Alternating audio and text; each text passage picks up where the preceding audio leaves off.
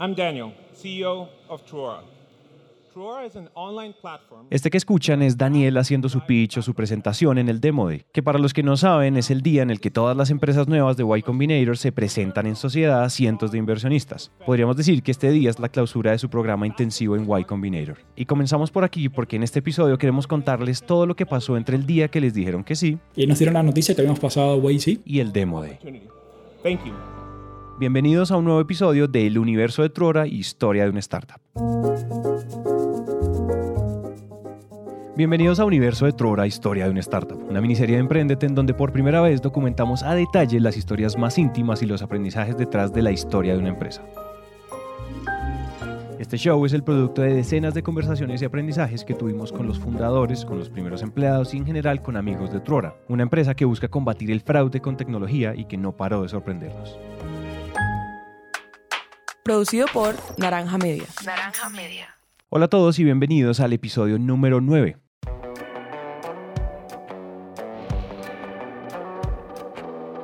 En este punto ya les contamos la historia de los fundadores de Truora, también les contamos cómo en esos seis meses hubo un proceso paralelo de formar un equipo, crear una cultura, crear un producto, vender, abrir países y decidir si renunciar o no. Y les contamos cómo pasaron a Y Combinator, la aceleradora de startups más importante del mundo. Ahora, para contarles esta historia, tenemos que devolvernos en la historia de Daniel mucho antes de Truora. Solo para hacerles un recuento, Daniel trabajó dos años en una startup llamada BP y esa startup, como les contamos, se quebró. VIP estaba quebrando y mm, en ese momento pues a mí me, había dado muy duro, ese era el momento profesional más duro de mi vida porque yo estaba pensando que todo se iba a ir para el carajo, eh, que nadie más me iba a volver a contratar nunca, eh, estaba muy muy muy preocupado. Esto que viene no se los contamos y es que justo después de quebrarse, que era algo muy duro para todos, Daniel tomó una decisión muy particular. Y ahí entonces yo me di cuenta que el vivir azarado y el vivir desesperado no era la, forma correcta, porque todo el mundo empieza a, correr como gallinas sin cabeza y todo el mundo preocupado por sí mismo. Entonces yo lo que dije es, pues hagamos algo bueno, hagamos algo bueno por la gente y me dediqué a ayudar a la gente a conseguir trabajo.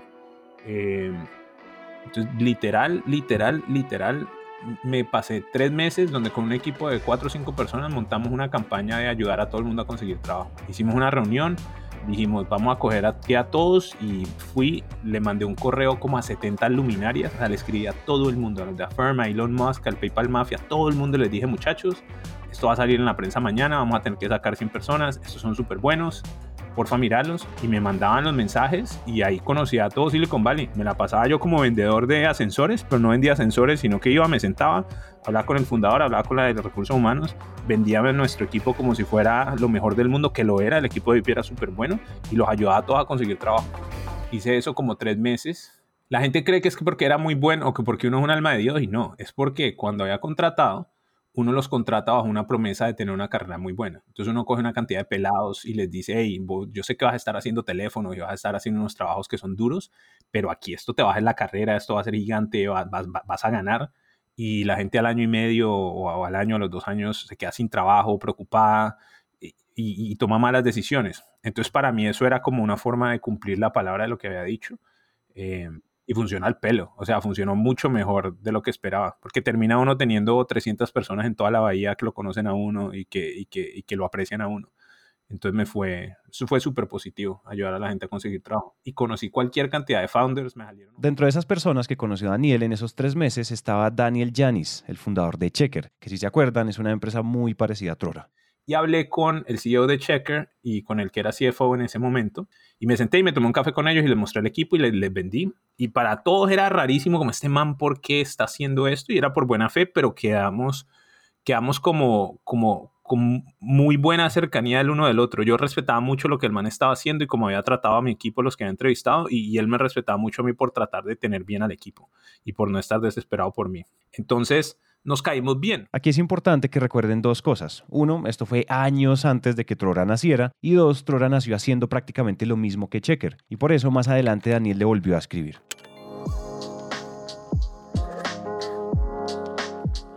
Cuando yo estaba montando el negocio con David y César y ya estaba llegando Maite, pues era un negocio que literal hacía lo mismo que Checker. Y para mí, yo sentía mucha gratitud porque yo decía, a mí esta idea no, no es original.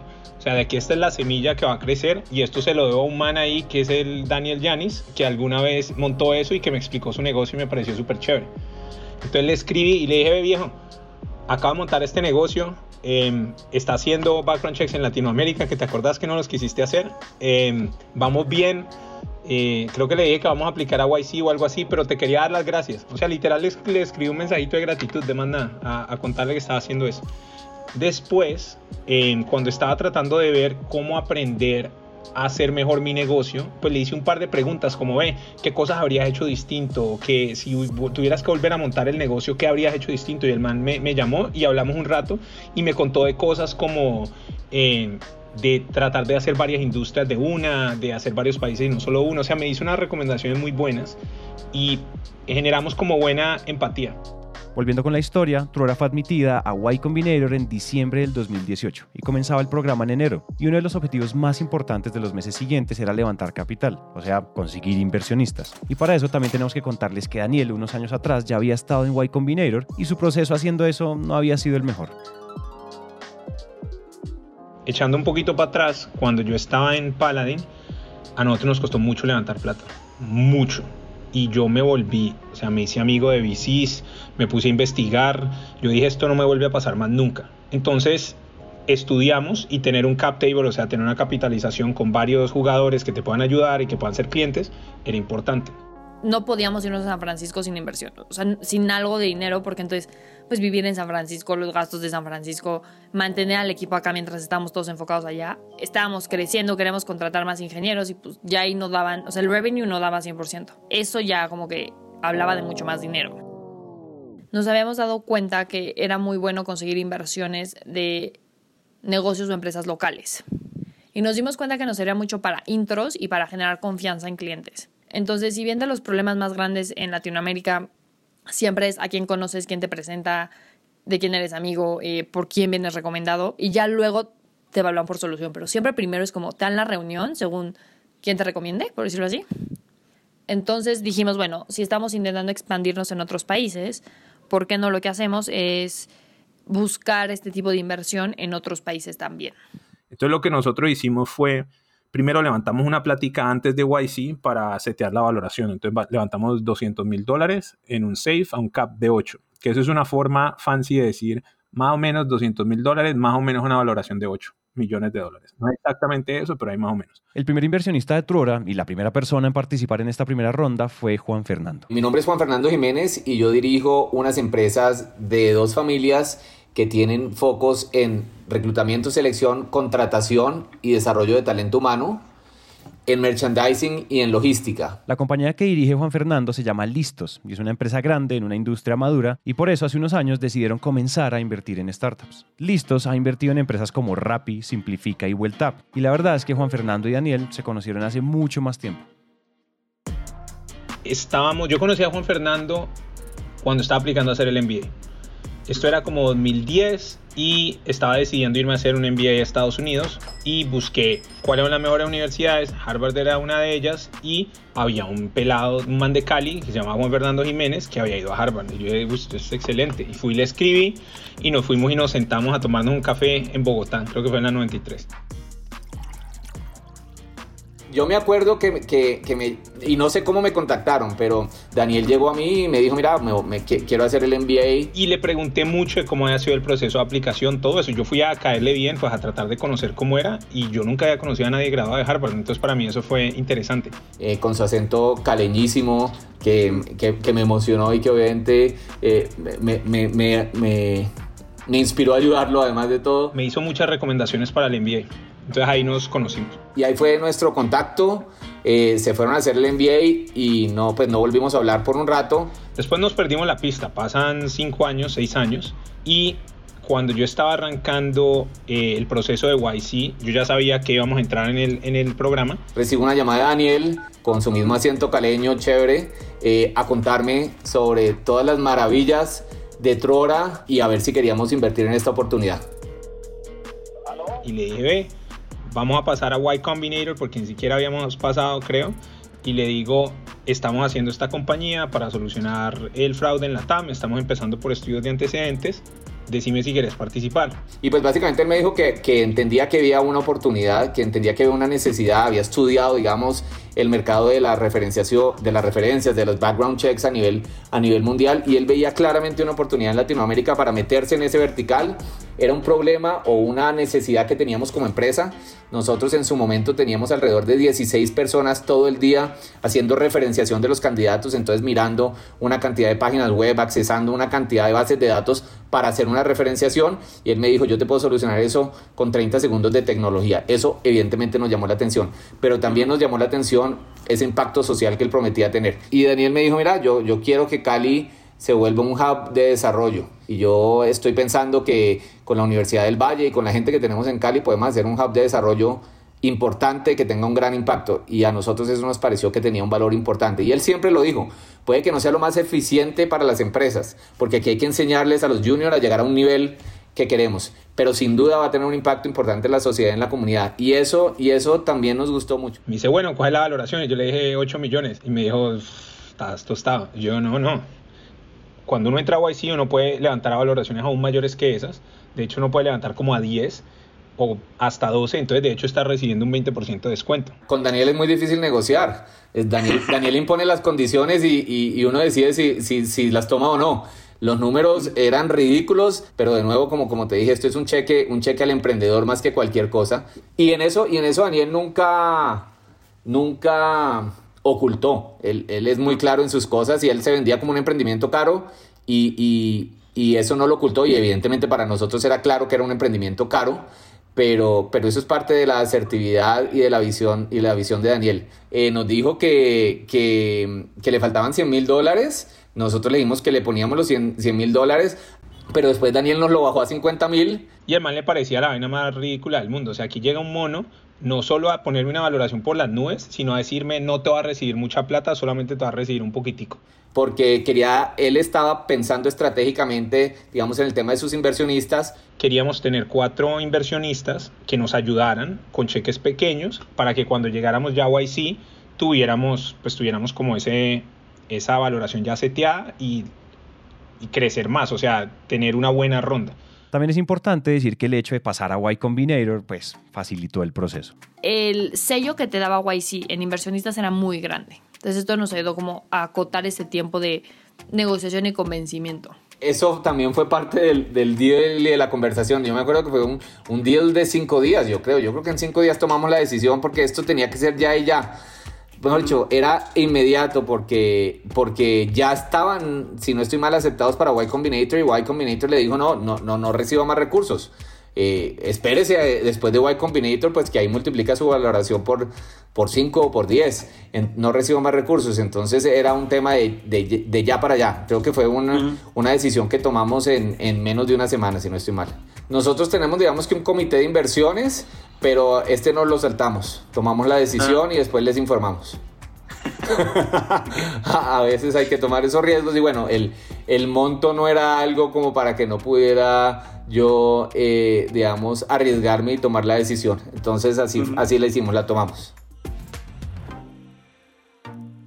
Además de Listos, que es la empresa que dirige Juan Fernando, en esa primera ronda participaron otros dos fondos. Uno es Magma Partners. Nathan Lustig and I'm the managing partner at Magma Partners. Y el otro es Maya Capital. Yo soy Mónica, soy la co-founder de, de, Maya Capital, que es un fondo seed stage que creamos en 2018 para invertir en, en los mejores founders de Latinoamérica. Nathan, como escucharon, es de Estados Unidos, pero tiene mucha experiencia en los mercados de Chile y de México. Y Mónica, como pueden darse cuenta, es de Brasil yo conocí uno de los hermanos gemelos. Yo conocí a Andrés Bilbao aquí, en, en, Brasil y pronto me, me, presentó a Daniel. Y claro, tú les conoces bien, ¿no? Entonces son súper inteligentes, ágiles, motivados, um, tienen lo que buscamos en todos los founders, um, que es como ganas de hacer, de hacer negocios. Entonces a mí me encantó tanto Andrés como, como cuanto eh, Daniel Bilbao. Y en este punto, hablando más con Daniel, conocimos también después a Maite, que nos encantó totalmente. Entonces, fue, fue así que no, nos conocimos. So I, I actually heard of Truora from two different people at the same time. Um, one Nathan escuchó de Trora cuando acaban de pasar a Y Combinator y recuerda que las primeras personas que se lo mencionaron fueron Diego Caicedo de Omnibank y Freddy Vega de Platzi. Y como Nathan estaba en México, la primera persona que conoció fue a Maite. Truora's co-founder Maite, and we met up uh, for for a drink just to say hi as, as two entrepreneurs and, and an investor. Y se tomaron una cerveza y Maite le contó qué estaban haciendo en Trora. Uh, she and the team were building. Um, we were really really impressed and decided that we wanted to learn more. Y a Nathan le pareció impresionante y quiso saber We más. got on a call with uh, Daniel and Maite, and Y tuvieron una llamada con Daniel y con Maite y ahí comenzó el proceso. Ahora, hay algo interesante y es que en la conversación que tuvimos con ellos queda claro que además de una muy buena primera impresión por parte de todos, las razones por las cuales invirtieron son muy parecidas. Primero, el equipo se veía muy sólido. one was the, the team. Muy, muy bueno. Nos encantó eh, la manera, la experiencia, los reference checks que hicimos de, de los founders fueron muy, muy buenos. Um, all four of the founding team members had backgrounds that were well suited to solving this problem. Y segundo, todos, incluyendo a Juan Fernando, entendían las dimensiones del problema que Truora estaba solucionando. Tenían también, estaban en un mercado gigante. Entonces sabemos que hay mucha fraude, no solamente en Brasil, pero en Latinoamérica como un todo. The problem that they were solving was a problem that we had already identified as something we were interested in. Um, en Brasil, por ejemplo, 99, la compañía de, de taxi que hizo la, la salida para, para Didi, la compañía china, ellos sufrieron mucho con el problema de fraude. Tuvieron que hacer un montón de adapta- adaptaciones en el producto, cosas que Uber no, no conocía o no sabía porque no tenían tanto el problema de, de fraude en otros países. Entonces, eh, sabemos de la necesidad del problema que es muy claro y muy grande aquí en Latinoamérica. We were looking for a company that was doing, um, you know, anti-fraud and background checks and Nathan también había identificado esa necesidad en muchas de las empresas financieras o de seguros que tenían su portafolio. la combinación de founders muy buenos con un mercado gigantesco nos llama la atención. and from there uh, we were we were very interested and asked them to send us the terms that they were were raising on. And after talking through it a little bit, we we did the deal. Gracias a esto, Trora llegó a Y Combinator con unos fondos iniciales, pero sobre todo con una valoración ya seteada, como dice Daniel, y con unos inversionistas que además eran muy importantes para abrir mercados como México, Chile y Brasil. Con esto entonces ya llegamos a Y Combinator. Lo primero que es importante que entiendan es que Maite, Daniel y David se mudaron durante tres meses a San Francisco.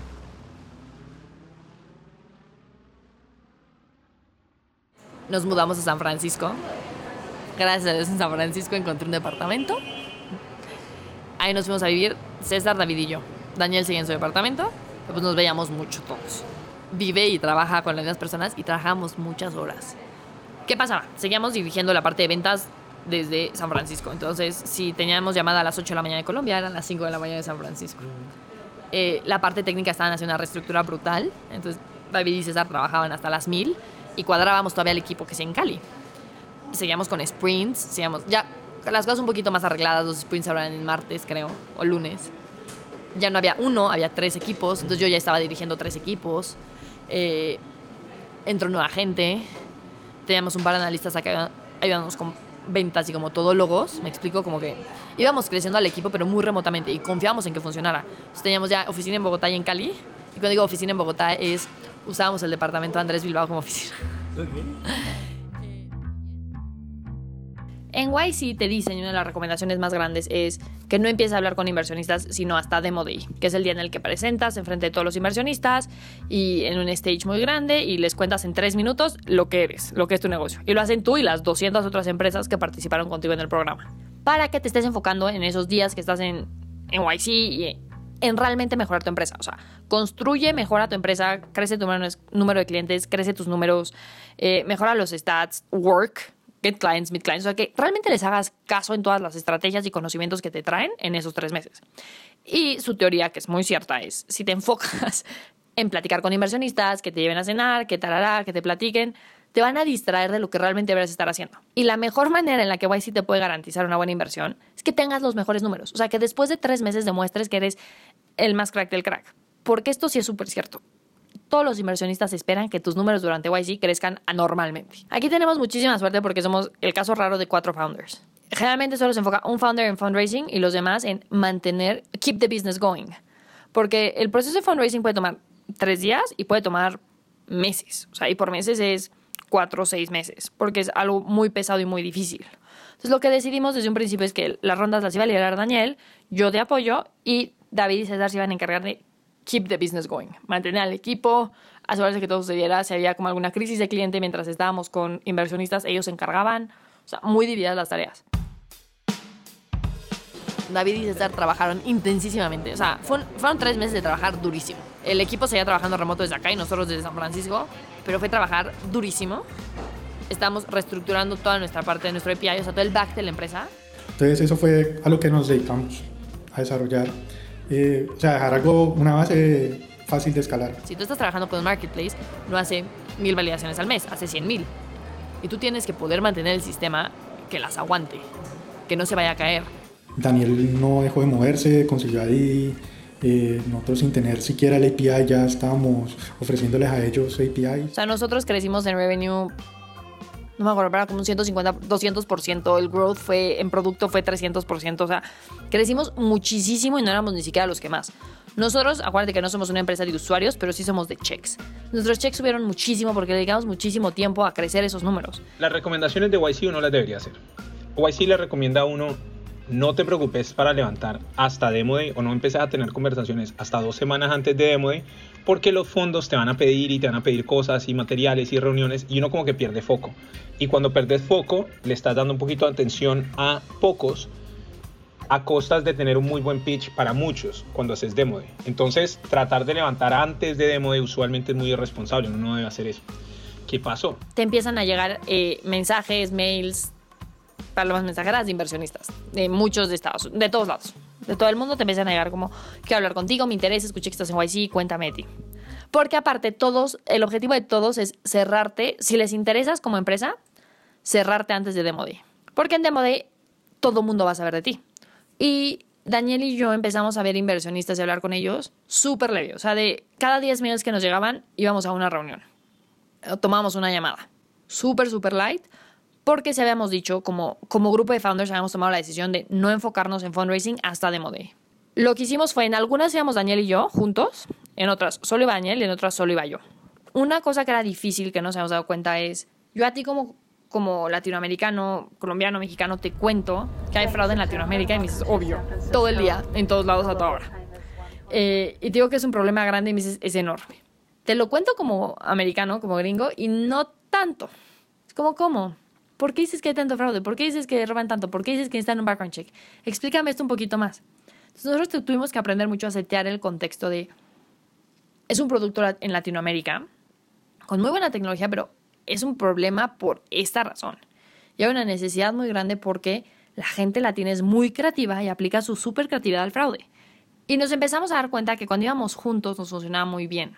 Como te das cuenta de las personalidades, Daniel era muy bueno platicando toda esta parte de cómo crecemos como equipo y vamos a hacer mil cosas a la vez y somos lo máximo y vamos como en toda velocidad y todo puede salir. Y yo soy mucho más práctica. Y como yo manejaba producto, yo te puedo decir, vamos a hacer, vamos a llegar a las estrellas que dice Daniel, pero mañana solo podemos llegar hasta aquí ahí también nos estábamos conociendo, pero empezamos a tener dinámicas. Y cuando yo me enredaba, ella metía la cucharada y después ella hablaba de cosas de producto y hacíamos como un back and forth, como un tira y afloje, que nos veíamos muy complementarios. Y eso le gustaba bastante a los inversionistas. Y entonces esto le empezó a gustar a los inversionistas que veían como que teníamos esta gran capacidad de ver la visión futura, que lo buscan muchísimo pero también teníamos ah, una idea de cómo lo íbamos a llevar a cabo, de cómo lo íbamos a operar. Este como contraste y que ahí mismo con los inversionistas debatíamos los puntos y por qué creo que sí, por qué creo que no, les da mucha confianza en el equipo fundador, que es al final el punto clave cuando estás levantando una inversión. Cuando tu producto lleva siete meses, que es lo que era el nuestro, no están midiendo realmente tu capacidad técnica, ni cómo se ve el código, ni cómo está tu producto. No. Están viendo qué potencial le ven al equipo y particularmente al equipo fundador cuando es tan grande como el nuestro. Eh, nos ayudaba mucho el perfil de David y de César, honestamente. O sea, tener un perfil muy fuerte técnico que era muy fácil de contar y comprobar y, que vieran. O sea, nos salvó.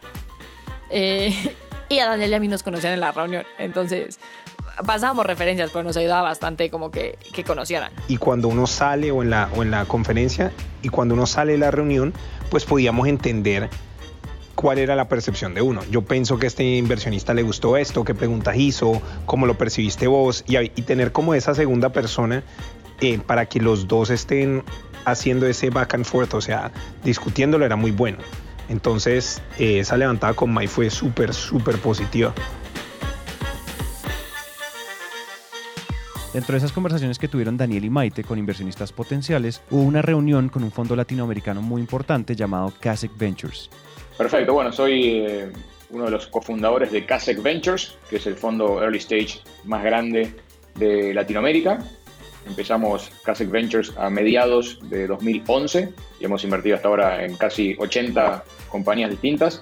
Tenemos cinco fondos en total y, y más de un billón de, de dólares un, under management. ¿no? Quien escuchan es Hernán Casá, que además de estar detrás del fondo de startups en etapa temprana más grande de la región, pues es uno de los cofundadores de Mercado Libre. Daniel y Hernán se conocieron en San Francisco. No me acuerdo de eso, pero me acuerdo perfectamente la primera reunión con Daniel en, en San Francisco, donde mm, con Nicolás nos sentamos en un bar eh, a, a, conversar con él. Yo me he sentado para hablar de Truora con el equipo de CASE, con Hernán eh, y con Nico. No haber sido una reunión de mucho más de 45 minutos, cuando en general las reuniones que, que hacemos presenciales duran una hora, eh, y donde nosotros que apreciamos mucho el, el, foco de los emprendedores y queremos que estén totalmente obsesionados con una sola cosa, entonces realmente tratamos de que la conversación sea solo de la compañía y cómo el emprendedor está imaginando esa compañía y cómo pretende solventar algunos de los problemas o desafíos que, que, ese negocio puede llegar a tener a futuro, etc. Esa conversación con Daniel fue una conversación de, las más variada, de la más variada que puedas imaginarte. Conversamos de, de todo, eh, inclusive habló de Trora y de cinco otras compañías. Cuando yo me reuní con Hernán, yo la cagué, porque yo tengo, yo soy de la junta de Fruana. Fruana es un startup que también estaba en YC, que es muy buena, y había estado hablando, Fabián, el CEO, había estado hablando con Hernán. Y entonces llego yo y me reúno, yo no estaba levantando plata de verdad porque yo estaba esperando a que llegáramos a Demude y empezamos la conversación y le digo, eh, debería hablar con Fabián de Fruana y me dice, ah, sí, sí, sí, la estamos mirando.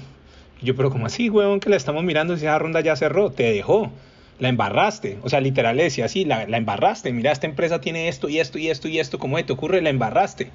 Y después de eso hablé de Truora y después de eso hablé de una visión de vida que tenemos nosotros y es esa de desarrollar el ecosistema latinoamericano. Para mí el éxito de Truora no es solo que nosotros nos vaya muy bien, sino que venga detrás una camada de la berraca. Entonces en los ojos de ese man es como llega este payaso a joderme la vida porque no invertí en una compañía, hablarme cinco minutos de Truora o diez, lo que sea, y después a decirme cómo va a crear todas estas otras cosas, pues este man está loco. Y nuestra impresión inicial fue, eh, este tipo es claramente extraordinario porque tenía una capacidad increíble de articular muy bien en muy poco tiempo lo que quería hacer con más lo que estaban haciendo otros 5 o 10 negocios, y claramente era impresionante eso, pero a la vez eh, nos hizo un poco de ruido la falta de, de, foco, ¿no? Porque sabemos que, volviendo a lo que hablamos al comienzo, para tener éxito en este negocio, uno tiene que enfocarse mucho en lo que está haciendo, tratar de ser muy, muy bueno en eso, y, y cualquier distracción suele eh, afectar las chances de éxito ¿no? de, ese, de, ese, negocio. Entonces, Entonces, esos manes como que les gustó lo que veían, pero yo estaba all over the place, estaba como en todas partes. Después de esa reunión, más allá de, creo, creo que es el, generalmente cuando tenemos una reunión con un emprendedor, nosotros lo, lo, lo, ametrallamos al emprendedor con preguntas y el emprendedor sale realmente exhausto porque es, es un momento de, de, tensión y tiene que estar respondiendo muchas preguntas a la vez. En este caso éramos Nicolás y yo, así que éramos dos contra uno. Y yo creo que después de esa reunión, eh, Nicolás y yo salimos más exhaustos que Daniel. Eh, así que, y creo que eso también eh, ayudó a, a, que nos deje este, esta sensación de, de, sabor dulce, ¿no? de intriga positiva. Y uno nunca en este negocio, por las características que tiene, puede sacarse todas las dudas de la cabeza, porque al final del día uno está apostando al futuro y, se imagina que el futuro va a ser de una manera y que el performance de una compañía es de una manera, pero sí, uno hace más trabajo y ahí lo que hicimos fue conocer a otros integrantes del equipo. Y fueron y le pidieron due diligence, o sea, hicieron referencias con muchos emprendedores de su portafolio. Yo me he pasado tanto tiempo ayudando a los fundadores, tanto tiempo, que yo tengo una muy buena reputación en el mercado. He hecho embarradas y hay gente que le parece que soy un idiota y en muchas cosas yo soy un idiota, pero me he pasado mucho tiempo ayudando a fundadores. Entonces mucha gente del cap table o sea, de, de, del portafolio de CASEC, cuando hablaban con Hernán y hablaban con ellos y preguntaban por mí, decían, ese man es un berraco. Y después hicieron diligence a César, a Maite y a David y nosotros nos veíamos como un equipo muy poderoso. Porque nosotros somos muy inusuales. Tener gente de negocio buena y tener gente de ingeniería buena en el mismo equipo es muy difícil. Usualmente hay mucho mejor de un lado que del otro y el otro es como un hueco. Nosotros somos bien balanceados. Y inicialmente, no sé qué habrá dicho, pero eso es lo que yo creo que más le gustó de nosotros. Y Kasek se tomó como dos semanas en pensar esto. Estaban hablando, estaban pensando, estaban cuadrando el deal. En esas primeras semanas, mientras igual seguían trabajando, vendiendo, mejorando el producto y preparándose para el Demo Day, Daniel estaba intentando conversar con otro fondo muy importante llamado Axel Partners. Lo interesante de esta historia es que Axel Partners es uno de los inversionistas de Checker. Y aquí conectamos con la historia al principio de este episodio. Daniel y el fundador de Checker ya tenían una buena relación y ya estando en Y Combinator, pues se sentaron a conversar. Me senté con él y hablamos un rato, hablamos más. Y hablamos de estrategia y le conté la misión que tenemos de desarrollar talento, de lo que estamos buscando hacer para la región, y eso a ese man le sonó mucho. Entonces me dijo, you know what man, I like you, I think I'm gonna help you. Que es literal, y me caíste bien, te voy a ayudar. Y yo no sabía qué significaba eso, pero después cuando estábamos empezando a hacer el trabajo de levantar capital, yo había tratado de reunirme con Axel como cinco veces y les había escrito y había tratado y no me habían parado bolas. Y Daniel llegó y dijo, ah, yo le escribo. Porque cuando un fundador puede, eh, tiene peso, o sea, ellos cuando ya generan esa confianza y Axel estaba en la junta de Checker, literal le dijo a Rich, hey, aquí están estos manes, son buenos, reunite con ellos. Y fuimos y nos reunimos expresamente porque Daniel Janis nos dio la reunión, o sea, nos consiguió la reunión. Yes, I, I do. Um, uh, I admit I can't remember exactly who reached out to who. I know we had Trora on a list of we wanted to meet them. I think he um, found someone to reach out to me.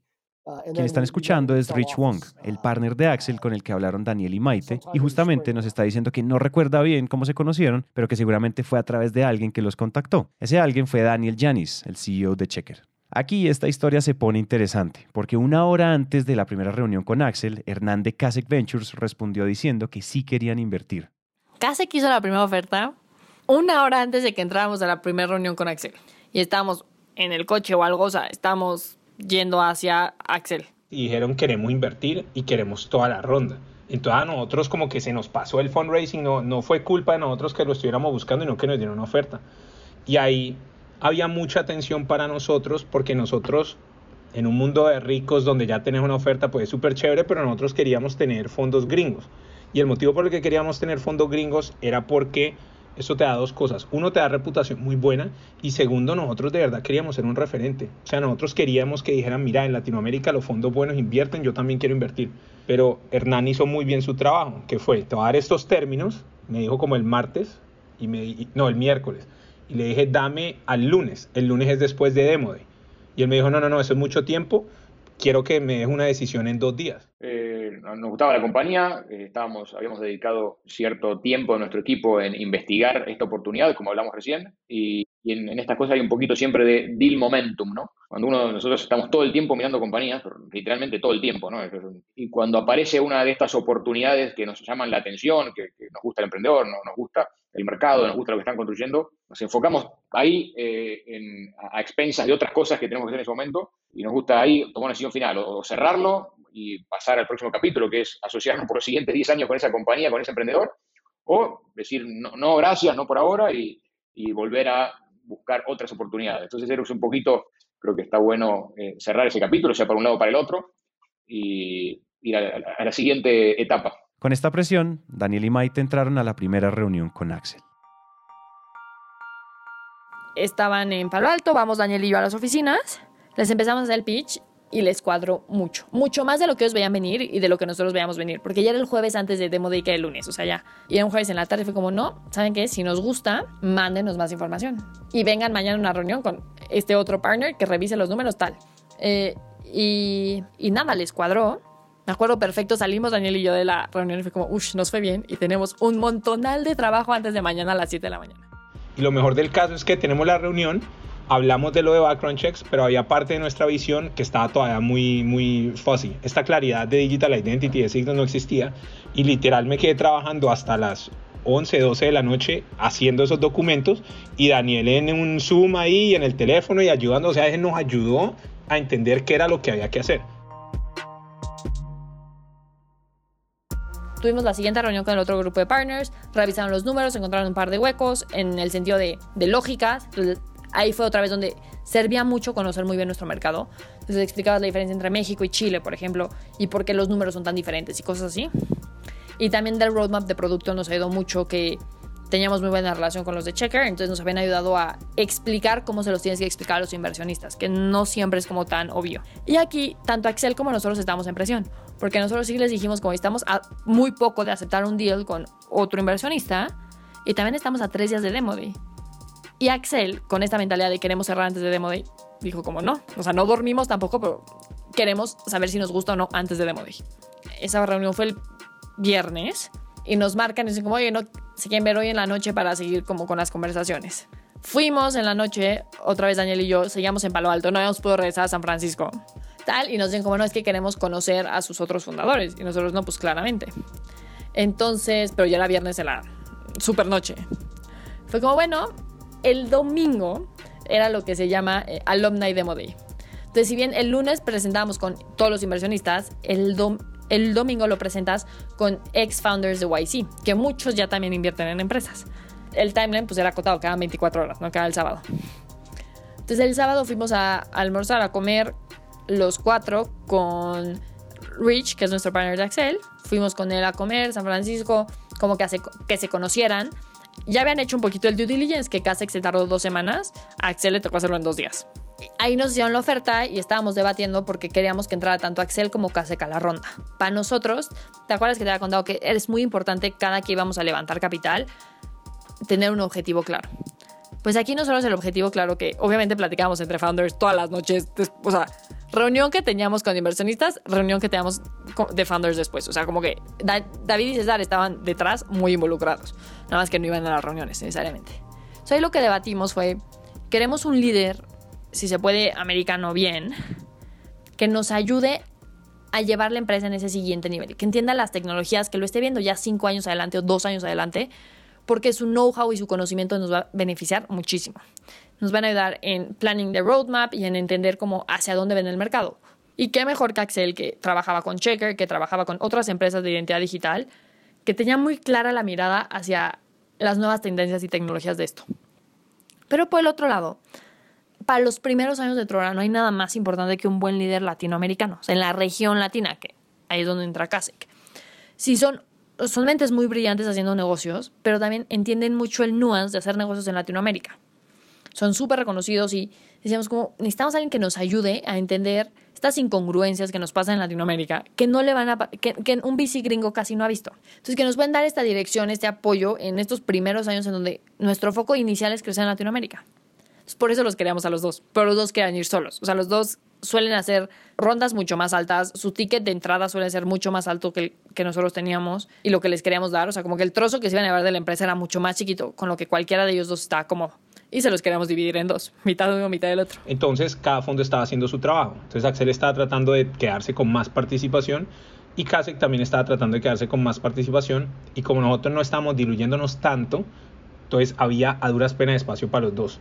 Y aquí sí fue completamente habilidades de negociación de Daniel. Eh, Kasek estaba en Argentina, entonces ellos estaban de lejos y lo que hizo Hernán, que me pareció genial y muy elegante, fue que llamó y dijo, mira, nosotros queremos participar, si querés que nos llevamos toda la ronda, estos son los términos y son mejores que los que habíamos aceptado, o dame los mismos términos que al otro. Y si me da los mismos términos que al otro, yo estoy bien. Y Axel nos dijo, bueno, yo quiero decidir hoy en la noche, entonces les aviso, ¿no? Estamos esperando la llamada preparándonos para, demo para Alumni Demo Day, que era el día siguiente, esperando la llamada. En la tarde fuimos inútiles, o sea, intentamos ir a un parque a practicar el pitch los cuatro, los cuatro distraídos, como que todo el mundo esperando esta llamada, porque dependía de Axel que se pudiera dividir el deal. Y nos marca Rich y nos dice como, no, sí, ¿saben qué?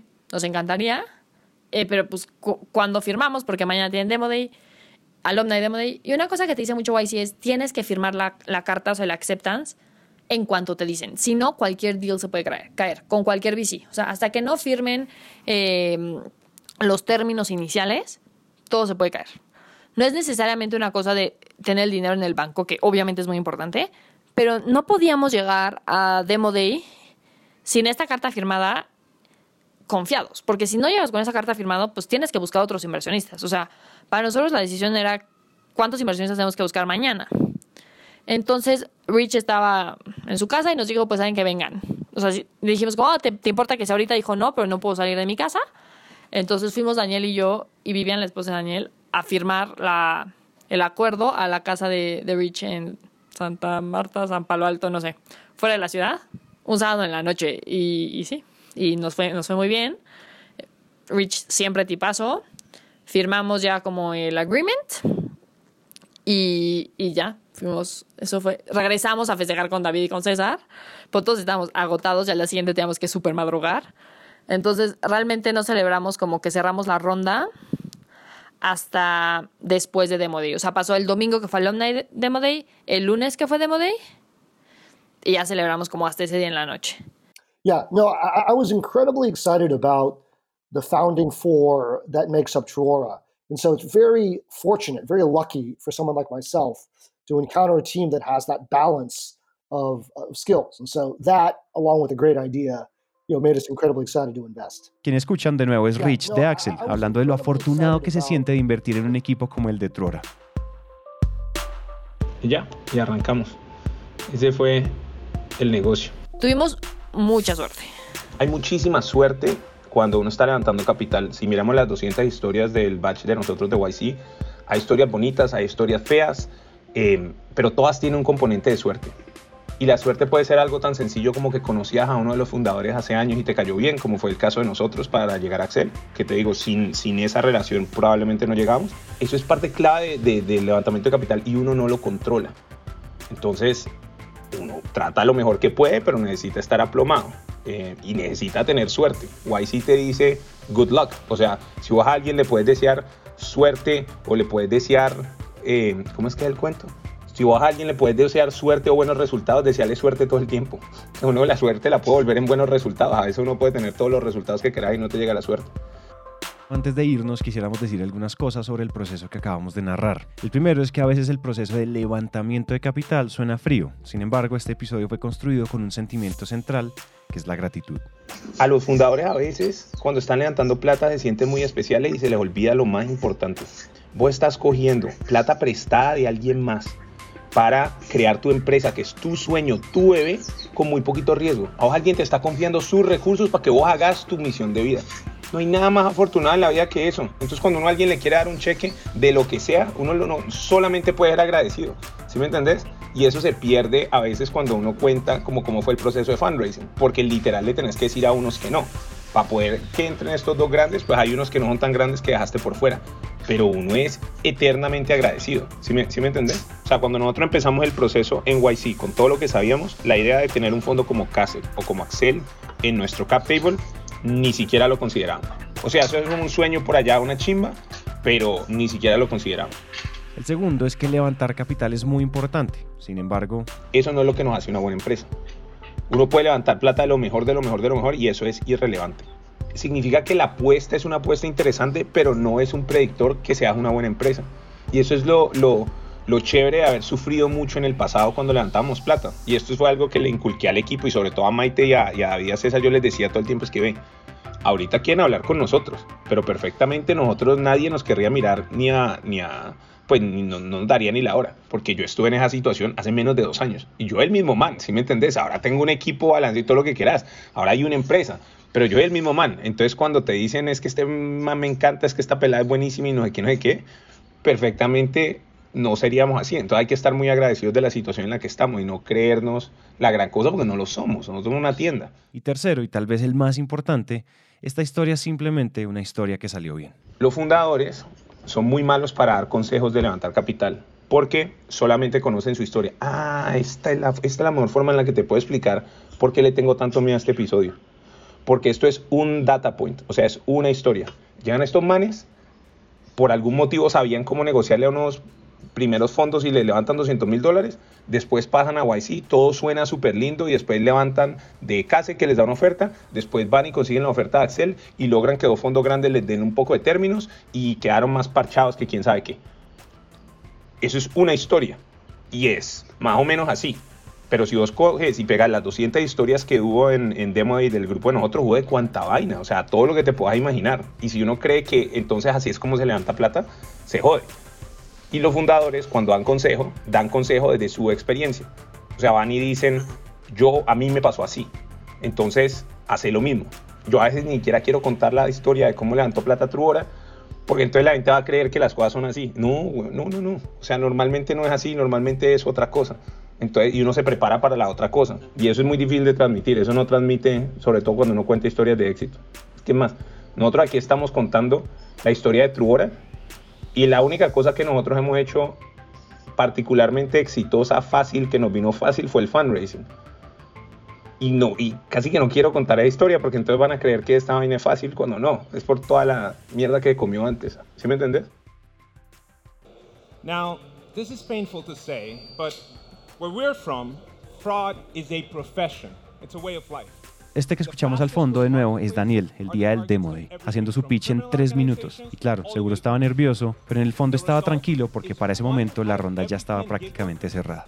Gracias a esta ronda les podemos contar el siguiente episodio, que es la historia de lo que por lo menos por ahora es el año más explosivo de la historia de And if you're a company that's concerned about fraud, you have to sign up to Truora to get access to it. Thank you. Mi nombre es Santiago y nos vemos en el próximo episodio.